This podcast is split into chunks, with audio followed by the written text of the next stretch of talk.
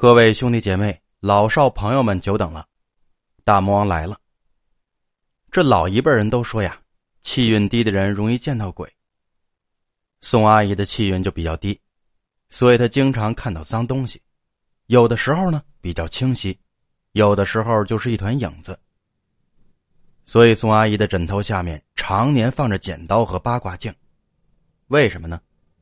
常听大魔王节目的朋友都知道。这剪刀和八卦镜啊，有克制邪物的作用。宋阿姨说，她小时候因为见到脏东西，还挨了一顿打。怎么回事呢？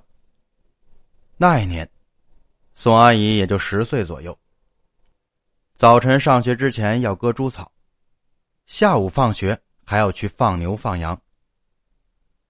有一次，宋阿姨和她的小伙伴一起去放牛，因为刚刚下了雨。山脚下的草被山上的泥土冲过之后啊，牛就不吃了。宋阿姨和小伙伴就跟着几头牛往山上走。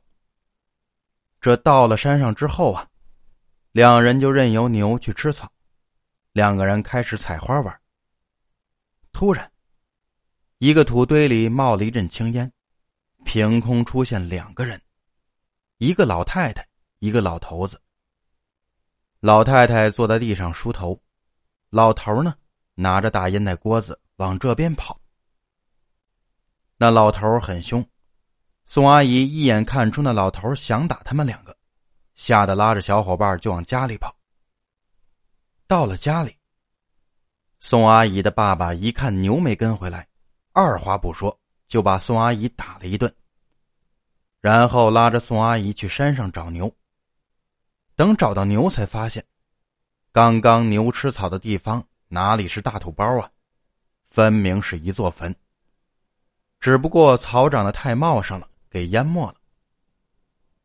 除了这件事啊，宋阿姨还经历过一件灵异的事那是宋阿姨怀宝宝的时候，因为她家离镇上的卫生所比较远，宋阿姨的丈夫担心宋阿姨有什么事来不及过去。就在宋阿姨怀孕五六个月的时候，在离卫生所比较近的地方租了个院子。院子里的房子挺老的，是两层结构。考虑进出方便啊，小两口住在一楼，二楼放一些杂物。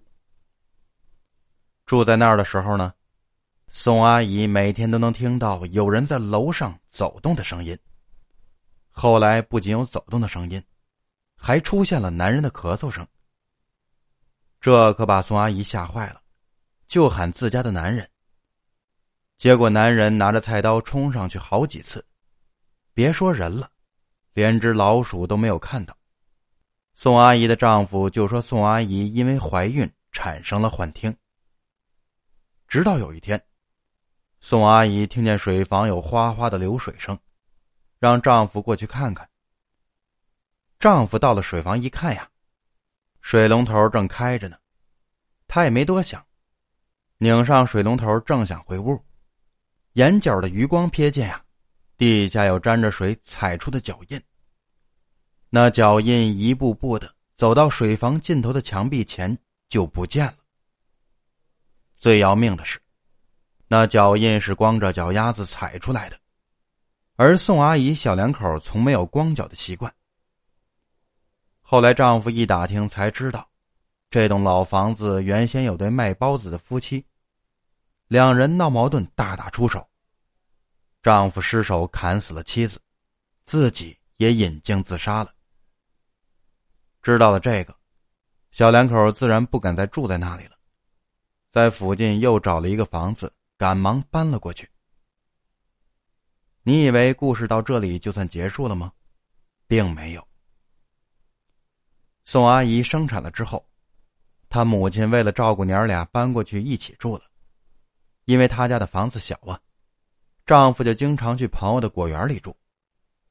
有一天睡到半夜，宋阿姨口渴了，就开灯去喝水。这一开灯不要紧啊，只见一个五六岁的小姑娘就在她身边站着呢。小姑娘穿着白色的连衣裙，五官很模糊。宋阿姨揉了揉眼睛，确定看不清对方的五官，一下子就明白了，眼前的不是人，是鬼。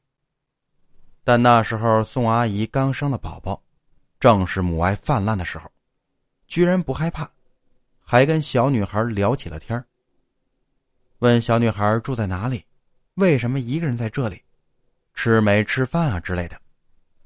据宋阿姨说，无论你问什么问题，小女孩只是点头或者摇头，不会说话。后来宋阿姨喝了水，再一回头，那个小女孩就不见了。宋阿姨猜测，那女孩应该是离开了。第二天醒来，宋阿姨依旧记得小女孩的穿着打扮，而且宋阿姨肯定那不是梦。宋阿姨说：“鬼也分好坏，好鬼不会伤害人，他们即便被看到也不是故意的，但如果是恶鬼，那就要小心了。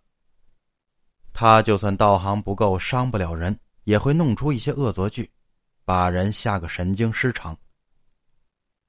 宋阿姨还跟我说呀，如果是荒郊野岭的地方遇到一个陌生人，尽量不要和对方说话。